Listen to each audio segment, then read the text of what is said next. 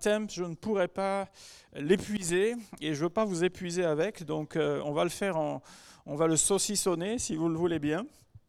Avec, euh, on va partir à partir d'un texte qui est dans 2 Corinthiens chapitre 10 à partir du verset 3.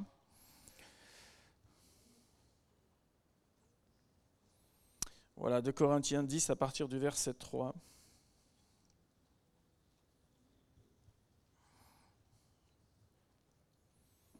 Et nous lirons jusqu'au verset 5.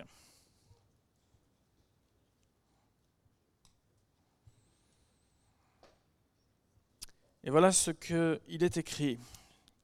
Si nous marchons dans la chair, nous ne combattons pas selon la chair, car les armes avec lesquelles nous combattons ne sont pas charnelles, mais elles sont puissantes par la vertu de Dieu pour renverser des forteresses nous renversons les raisonnements et toute hauteur qui s'élève contre la connaissance de Dieu, et nous amenons toute pensée captive à l'obéissance de Christ.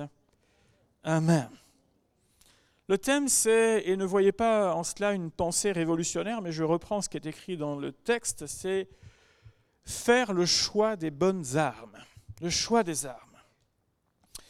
Le contexte de l'église de Corinthe était extrêmement tendu. Je crois que dans toutes les églises qui sont mentionnées là, dans le Nouveau Testament, on a l'endroit où on a eu un concentré de tout ce qu'on pouvait vivre comme difficulté dans une même église et quasiment au même moment. Si certains problèmes avaient été traités euh, dès la première lettre de l'apôtre Paul, la seconde nous montre qu'il fallait continuer à gérer les stigmates de ces premiers problèmes en y ajoutant dans la seconde lettre de nouveau. Il y avait les soucis de mœurs, esprit de parti, de désordre dans les réunions publiques, difficulté à vivre ce qu'on appelle l'amour fraternel. Et dans la seconde lettre, on y ajoute maintenant la remise en question de l'autorité de l'apôtre Paul, euh, un travail de sape effectué par euh, de mauvais enseignements, par de faux docteurs, et un manque évident dans cette Église de ce qu'on appelle du discernement spirituel. Le contexte de cette église locale pourrait nous faire penser au contexte actuel, vous savez, que l'on vit dans notre société. Disons que la marge de manœuvre est serrée. Je veux pas être euh, à la place de certains qui doivent prendre des décisions en ce moment, parce que quoi qu'ils disent, quoi qu'ils fassent, quoi qu'ils proposent ou qu'ils ne proposent pas, de toute façon, ça n'ira pas. Et on peut dire que la marge de manœuvre est plus que serrée. Le moindre mot ou l'absence de communication est interprété, commenté, pour pas dire systématiquement sali et critiqué. On a également tous nos questionnements et nos crises à gérer. Vous savez, les crises existentielles, qu'est-ce que je fais là, pourquoi, qu'est-ce que j'ai fait de ma vie jusqu'à aujourd'hui et demain, et etc des poids que certains traînent depuis des années et des années sans vraiment réussir à s'en départir. Les soucis familiaux de travail, parfois avec euh, l'administration pour quelques-uns, et Dieu sait qu'il manque toujours un papier quand on fait quelque chose. Là encore, la marge de manœuvre est parfois très serrée. On pourrait même avoir l'impression que la vie est un combat permanent, un combat pour vivre, un combat pour exister, un combat même pour avancer. Mais c'est peut-être une question pour nos étudiants, mais que serait la vie sans difficulté? À quoi elle ressemblerait? En relisant ce texte, en lisant ce, passage, on pourrait se poser la question, la question suivante, mais alors de quelles armes l'apôtre Paul parle-t-il Puisqu'il dit qu'on a des armes puissante pour renverser les forteresses. Est-ce qu'il fait allusion simplement à l'armure du croyant, vous savez, d'Éphésiens 6, afin de pouvoir résister et tout surmonter?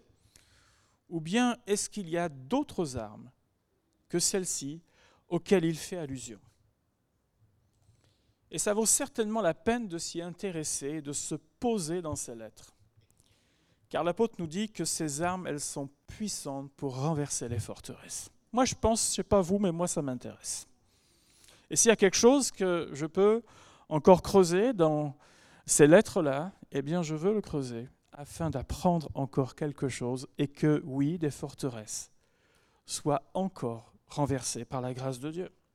Et autrement dit, il est question d'avancer et de triompher de certains obstacles. Généralement, une équipe ou bien un individu n'aime pas perdre en permanence. On peut accepter une défaite, mais enfin perdre tout le temps, c'est quand même démoralisant.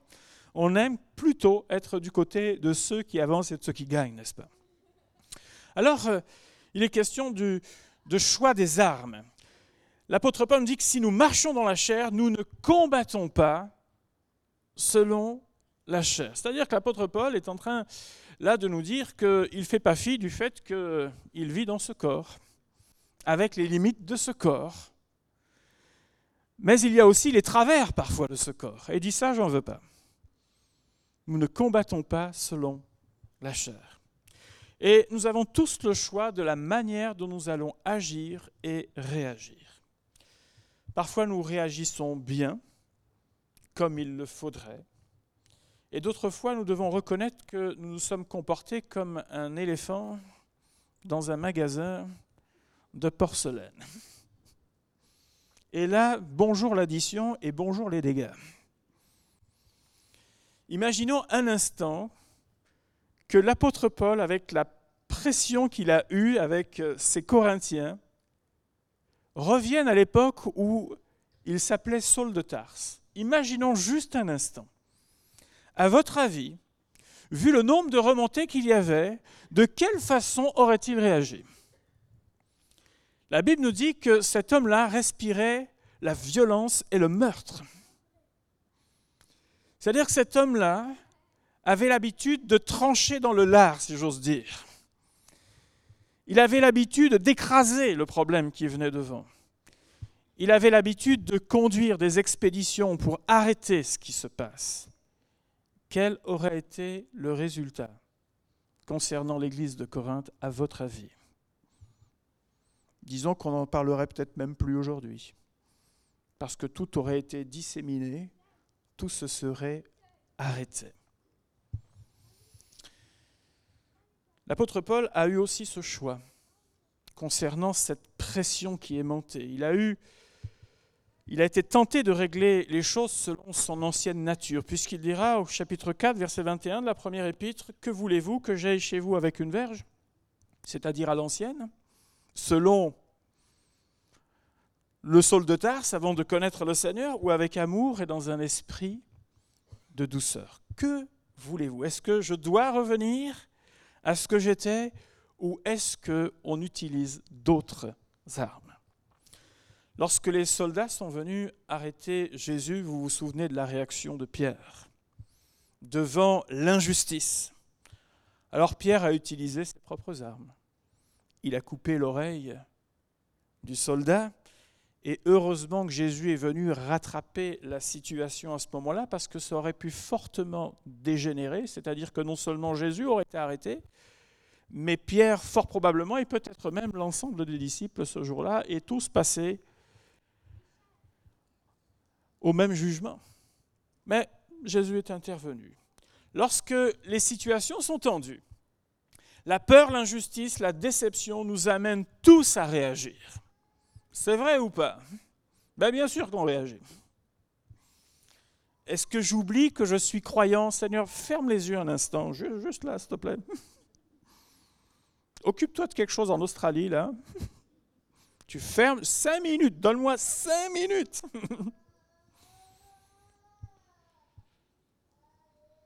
Est-ce que j'oublie que je suis croyant? Ou bien est-ce que je dis comme Paul, si nous marchons dans ce corps, dans la chair, nous ne combattons pas selon la chair? Et nous devons être honnêtes et se dire que oui, des fois c'est ce que nous disons, et d'autres fois on est plutôt dans la tendance Seigneur ferme les yeux, ou alors bah écoute je sais que ce que je vais faire ou vous dire c'est pas bien, mais on se reverra après, mais il faut que je le dise là, il faut que je le dise. En parcourant les lettres aux Corinthiens, nous allons voir quelles armes puissantes ont été utilisées par l'apôtre Paul afin justement que les forteresses soient renversées. Et le moins que l'on puisse dire, c'est qu'elles sont nombreuses et variées. Ma Bible d'études a encore été stabilo-bossée dans, tous les, dans tous les sens. Alors que tout était tendu, il a dû puiser en Dieu les ressources nécessaires afin de pouvoir faire face. Rien n'a changé aujourd'hui. Notre secours est toujours en Dieu, la sagesse est toujours en Dieu, et tout peut se retourner à tout instant lorsque les principes de Dieu sont honorés. Amen. Première chose que l'on va voir ce matin, je vais juste voir trois euh, de ces armes utilisées, sachant qu'il y en a d'autres que nous verrons plus tard. La première, c'est ce qu'on appelle la sincérité ou la cohérence ou bien la transparence de l'apôtre Paul et de Timothée également, puisqu'il écrit sa lettre avec son concours. La deuxième lettre aux Corinthiens est un véritable plaidoyer pour rappeler la sincérité du travail et de la démarche de l'apôtre Paul et de Timothée envers cette communauté. Et tout ça vient en réponse à tout le côté illégitime qu'on voulait leur donner et euh, de tout ce que l'on souhaitait assigner à ce sujet les concernant. Dans 2 Corinthiens chapitre 1 versets 12 et 13, je vais vous le lire, il dira, ce qui fait notre gloire, c'est ce témoignage de notre conscience, que nous nous sommes conduits dans le monde et surtout à votre égard, avec sainteté et pureté devant Dieu, non point avec une sagesse charnelle, mais avec la grâce de Dieu nous ne vous écrivons pas autre chose que ce que vous lisez et ce que vous reconnaissez, et j'espère que vous le reconnaîtrez jusqu'à la fin. L'apôtre Paul parle du témoignage de leur conscience. Vous savez, on peut toujours paraître. Mais la conscience, quand elle n'est pas anesthésiée, ou quand on ne l'a pas tordue pendant longtemps, elle, elle vous renvoie une image de ce qu'est la vérité.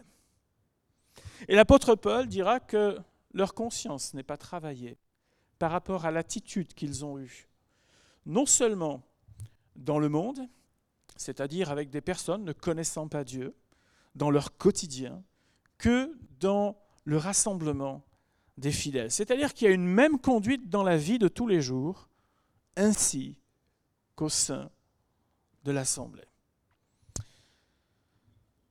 Nous pouvons donner notre meilleur visage, n'est-ce pas? Quelques dizaines de minutes. Mon frère, ma soeur, bonjour.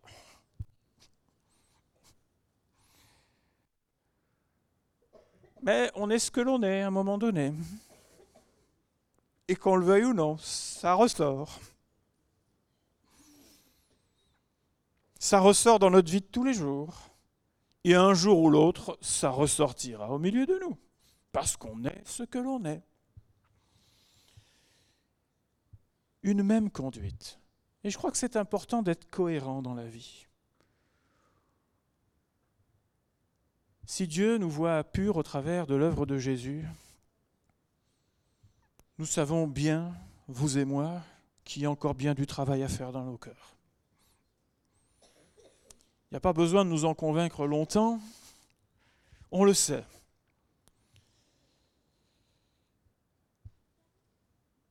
Merci Seigneur de nous donner cette cohérence dans le cœur, de savoir ce que nous sommes. Nous sommes l'objet de la grâce de Dieu.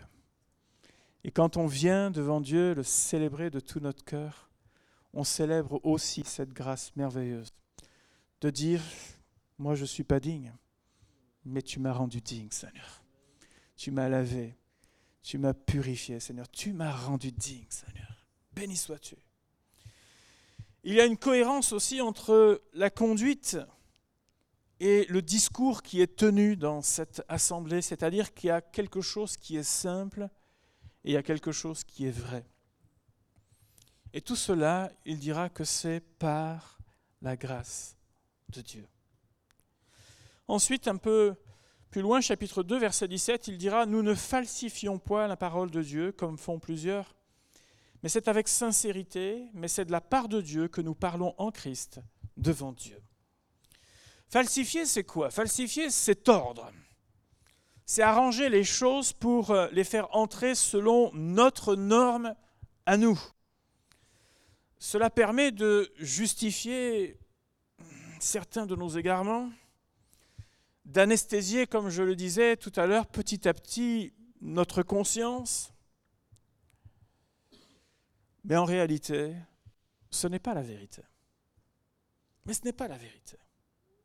L'apôtre Paul dira, chapitre 4, verset 2, toujours de cette même lettre, Nous n'avons pas une conduite astucieuse. Leur conduite devant Dieu, elle part de la vérité de Dieu. Et à partir de là, ils ne demandent pas à Dieu de venir dans leur réalité humaine, dans euh, le, fait de dire oui mais Dieu c'est un peu compliqué ces affaires-là, est-ce qu'il n'y aurait pas moyen d'aménager euh, certaines choses? Et plutôt de se dire que j'ai besoin avec l'aide de Dieu de venir au standard de Dieu. Lorsqu'on commence à essayer de tordre et d'arranger les choses pour se justifier, généralement ça ne finit pas bien. On finit loin de la vérité de Dieu. Vous savez, c'est cette tentation que Satan a utilisée auprès d'Adam et Ève. Dieu a-t-il réellement dit? Est-ce que c'est sûr que c'est tout à fait ça? Est-ce que c'est certain que c'est aussi tranché que ça? Vous savez, il y a des domaines, je crois, qui sont extrêmement tranchés dans la Bible et pour lesquels ne pouvons pas, il n'y a pas de marge de manœuvre. D'autres choses ont plus de souplesse, mais certains points sont extrêmement écrits, c'est écrit noir sur blanc, répété dans la parole de Dieu. Et je crois que concernant cela, nous ne pouvons pas dire à Dieu, écoute, on est au 21e siècle, société occidentale. Tu sais ce que ça veut dire, Dieu? Non, non, non. Dieu est toujours le même. Il s'adresse à tous les peuples, toutes les nations, en tout temps. Et donc, dans cette sincérité, dans cette cohérence, dans cette transparence, ils nous n'avons pas une conduite astucieuse. Il y aurait tellement à dire, à écrire sur les comportements humains. C'est un peu l'histoire, vous savez, d'Aman ou d'Aman dans le livre d'Esther, cet homme qui est machiavélique, cet homme qui est manipulateur, mais tout finit un jour par se retourner contre lui. Ensuite, euh, lorsque l'apôtre Paul parlera de sincérité, la sincérité, c'est tout ce qui est pur, tout ce qui est franc, c'est tout ce qui est loyal. Et il dira à ces Corinthiens, vous regardez à l'apparence. Vous regardez à l'apparence. Or, on sait, nous, que Dieu regarde au cœur, n'est-ce pas? L'apparence, elle peut tromper, mais le cœur, lui, il ne trompe pas. Mais qui peut sonder le cœur de l'homme réellement? Il n'y a que Dieu qui peut le faire. L'Esprit de Dieu le fait. Pour être crédible, il faut que la sincérité soit prouvée. Et c'est ce que l'apôtre Paul rappellera dans cette deuxième épître, chapitre 6, également chapitre 7. Il dira, mais nous sommes recommandables par la patience dans les tribulations, c'est-à-dire quand c'est difficile, quand on est sous pression, nous restons patients. Au milieu des détresses, au milieu des coups, dans le fait de démontrer la bonté et un amour sincère malgré tout dans ces circonstances-là. Que l'on ait une bonne ou une mauvaise réputation, quoi que l'on nous casse du sucre sur le dos ou pas, ou qu'on nous fasse des grandes caresses dans le dos, peu importe, on reste les mêmes quelles que soient les conditions euh, de travail, nous restons les mêmes. Et il ajoutera ce point d'honneur de dire, nous n'avons fait de tort à qui que ce soit, nous n'avons pas fait de corps à qui que ce soit, ni ruiné personne, c'est-à-dire avoir abusé de qui que ce soit. Ce plaidoyer va jusqu'à dire, donnez-nous une place dans vos cœurs. Quelle arme puissante que la sincérité, la cohérence et la transparence dans notre vie. Autrement dit, ils font tout pour que, autant que cela dépende d'eux, la situation s'améliore. Mais très souvent, quelle est notre réaction? On applique ce qu'on appelle la surenchère. Ah, tu me lances un pic, moi je vais t'en envoyer un, mais l'effet boomerang, quoi avec un peu d'élan, avec. Et j'en garde encore sous le pied, hein, au cas où. J'ai mal, donc, euh, donc je vais te faire mal. Mais quel est le résultat? En réalité, au final, tout le monde perd. Tout le monde perd. Que Dieu nous aide à utiliser ses armes. Seconde chose que j'aimerais partager avec vous ce matin, c'est cette conscience que bien que malgré tout le parcours qu'ils ont fait, cette équipe missionnaire, malgré toute la connaissance qu'ils ont accumulée, euh, ils ont été enrichis par le Seigneur, l'apôtre Paul reconnaît sa faiblesse humaine. Il reconnaît qu'il n'est qu'un vase d'argile, utile dans les mains de Dieu. 1 Corinthiens chapitre 2, verset 3, il dira, Moi-même j'étais auprès de vous dans un état de faiblesse, de crainte et de tremblement. Il dit pas, moi je suis l'apôtre Paul et je suis en lévitation en permanence sur coussin d'air. Je vis sur coussin d'air, moi. Rien ne me résiste. Il dit, j'étais au milieu de vous, dans un état de faiblesse. Ça ne veut pas dire pour autant que rien ne s'est fait. Parce que qui est-ce qui agit? Est-ce que c'est la force de l'apôtre Paul? Ou est-ce que c'est l'Esprit du Seigneur? Nous devons également reconnaître nos limites pour permettre à Dieu d'agir. Nous sommes à certains moments tellement suffisants que nous ne laissons plus de place à Dieu. Au chapitre 38 du livre de Job, Dieu va poser une série de questions à Job et c'est vraiment intéressant. C'est comme s'il le, il le bombardait de questions dans ce chapitre et même dans les suivants pour savoir qui a placé les limites de l'univers, son fonctionnement. T'étais où au fait quand j'ai fait tout ça, Job? Et à la fin, il va lui dire, mais est-ce que tu as quelque chose à dire là par rapport à tout ça? Puis là, Job, il... va dire, je suis trop peu de choses. Ou alors, il dit, je vais mettre la main sur ma bouche là, parce que j'ai plus rien à dire devant la grandeur du Créateur, devant la grandeur de celui qui est tout-puissant. J'ai plus rien à dire. L'apôtre Paul dira, chapitre 12, verset 10 de la deuxième lettre aux Corinthiens, c'est quand je suis faible, qu'alors je suis fort? Ça ne veut pas dire qu'il se montre chétif, on est d'accord, mais il reconnaît que de lui-même, il est impuissant face à certains combats. Il reconnaît de lui-même que tout ce qui peut se faire se fait par la grâce de Dieu uniquement, et non pas parce que lui est quelqu'un d'extraordinaire. C'est quand je suis faible qu'alors je suis fort. Je puis tout par celui qui me fortifie. Sa force, il la puisait dans le secours de Dieu et dans le conseil de Dieu. C'est dans cette attitude de cœur que la sagesse et la puissance de Dieu sont révélées. Alors quand on ne se sent pas, on ne se ressent pas comme étant à la hauteur, vous savez, ce n'est pas un problème. C'est vraiment pas un problème en soi. Mais quelle arme vas-tu utiliser? L'isolement, la fuite, le découragement? Ou bien vas-tu te réfugier en Dieu? Et commencer à implorer son secours, sa miséricorde, lui demander sa direction, lui demander son inspiration dans ta vie Et ça, ça va tout changer. Je suis un vase faible et fragile, mais mon Dieu est grand et mon Dieu est fort. Mon Dieu est tout puissant. Et à partir de là, quand je me réfugie en lui, c'est là que je suis fort. Mais quand je commence à dire que je sais, quand je commence à dire que j'ai déjà vu et géré tout ça, quand je commence à dire laissez-moi, laissez-moi de l'espace là, c'est alors que ça va peut-être pas se passer tout à fait comme on le pensait.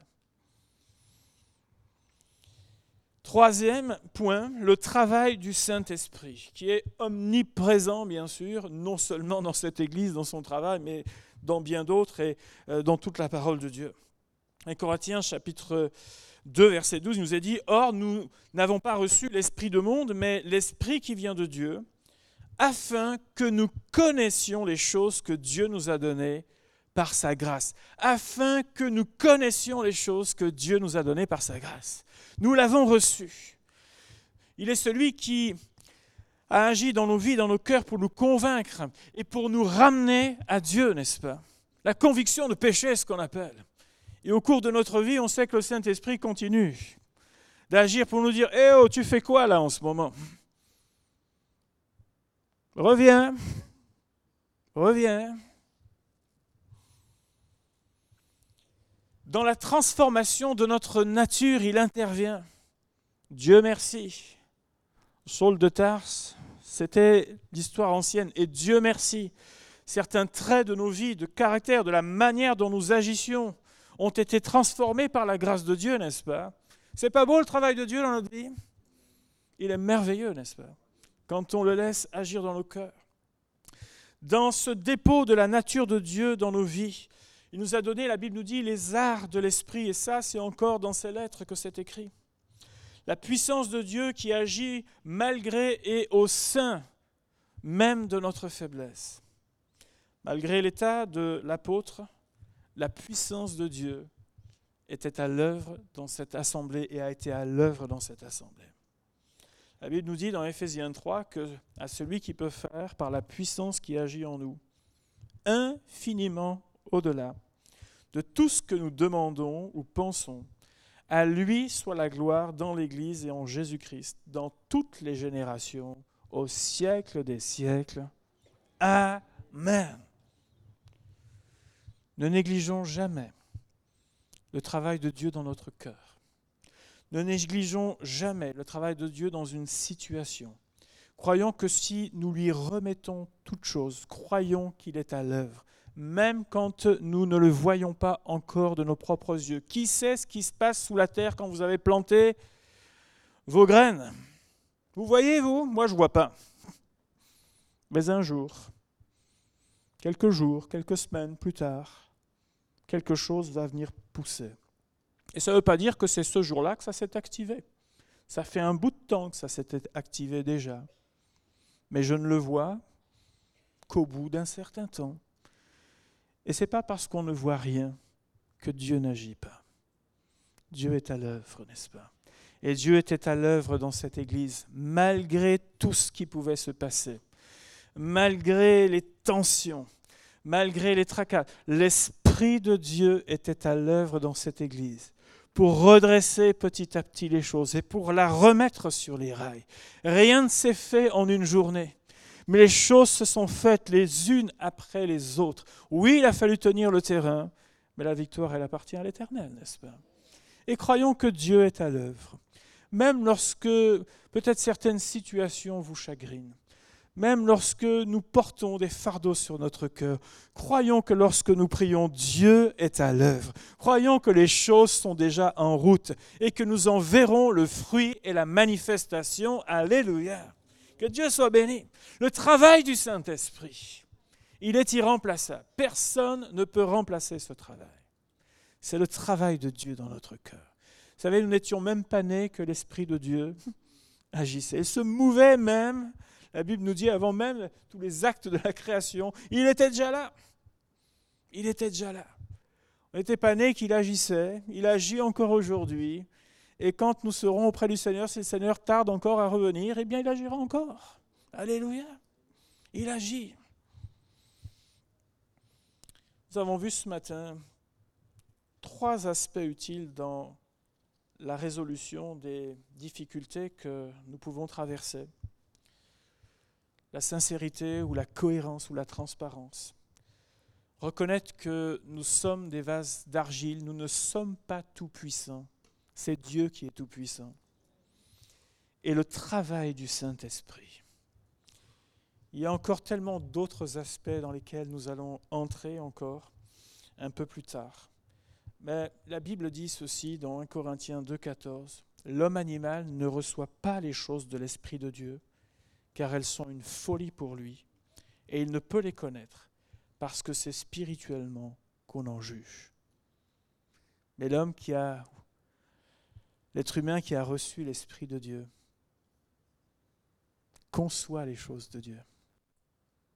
Et même si ça paraît parfois à l'envers de ce qu'on aimerait faire, pourquoi tu me demandes d'aimer quand, euh, Seigneur, quand, euh, quand on me met des coups là? Tu ne penses pas que un bon coup de ça ferait du bien de temps en temps? Pourquoi tu me demandes, Seigneur, d'aimer C'est pas naturel ton affaire.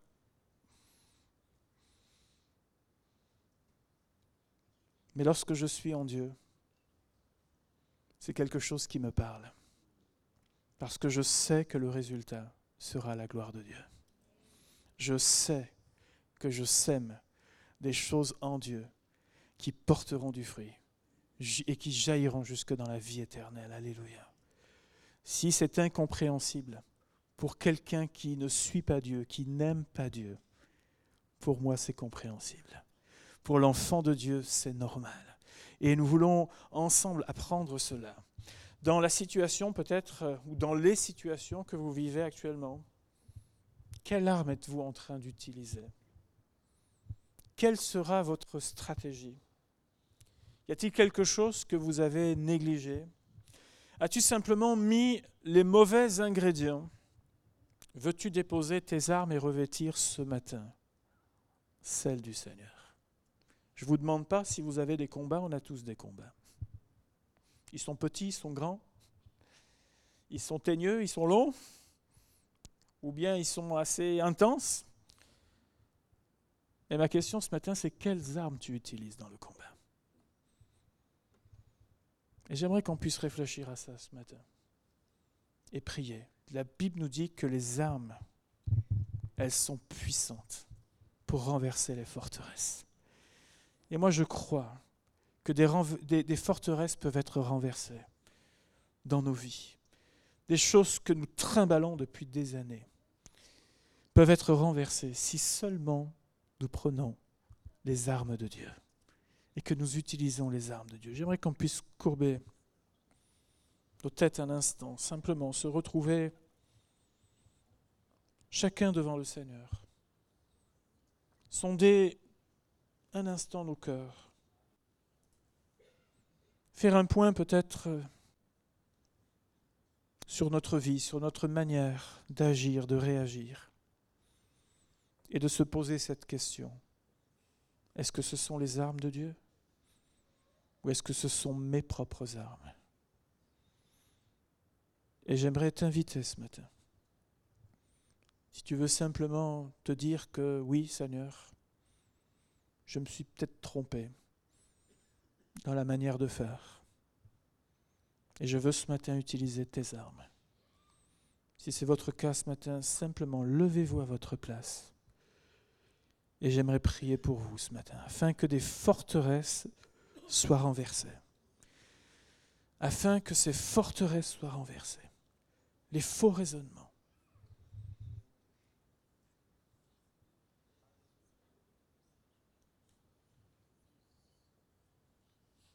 Je veux apprendre à être sincère et transparent, Seigneur, ce matin. Je veux apprendre à reconnaître que quand je conduis les choses par moi-même, j'échoue, Seigneur. Je veux reconnaître ma faiblesse. Mais je veux aussi reconnaître le travail du Saint-Esprit et m'associer à ce travail ce matin. Seigneur mon Dieu, bénis ces bien-aimés ce matin. Nous sommes dans le camp de celui qui est ressuscité. Et nous devons admettre que parfois, bien qu'étant dans ce camp, nous traînons des situations et nous ne voyons pas la victoire. Nous ne voyons pas ces forteresses s'écrouler. Je veux te prier ce matin que tu nous aides à revêtir tes armes, Seigneur. Celles qui fonctionnent, Seigneur. Celles que tu nous as laissées dans ta parole. Et je veux te prier, Seigneur, de nous aider dans ta grâce à les reconnaître et à les vivre dans la puissance de ton nom. Aide ces bien-aimés dans leur situation personnelle. Aide-les, Seigneur Jésus. Je te prie qu'ils viennent à toi, qu'ils crient encore à toi, qu'ils cherchent le secours, qu'ils cherchent la direction, qu'ils cherchent ta sagesse, celle qui vient d'en haut, Seigneur. Et qu'ainsi, Seigneur, ils voient les forteresses être abattu dans la puissance de ton nom. Que ton nom soit béni, Jésus. Amen. Amen. Que Dieu vous bénisse. Je laisse la place à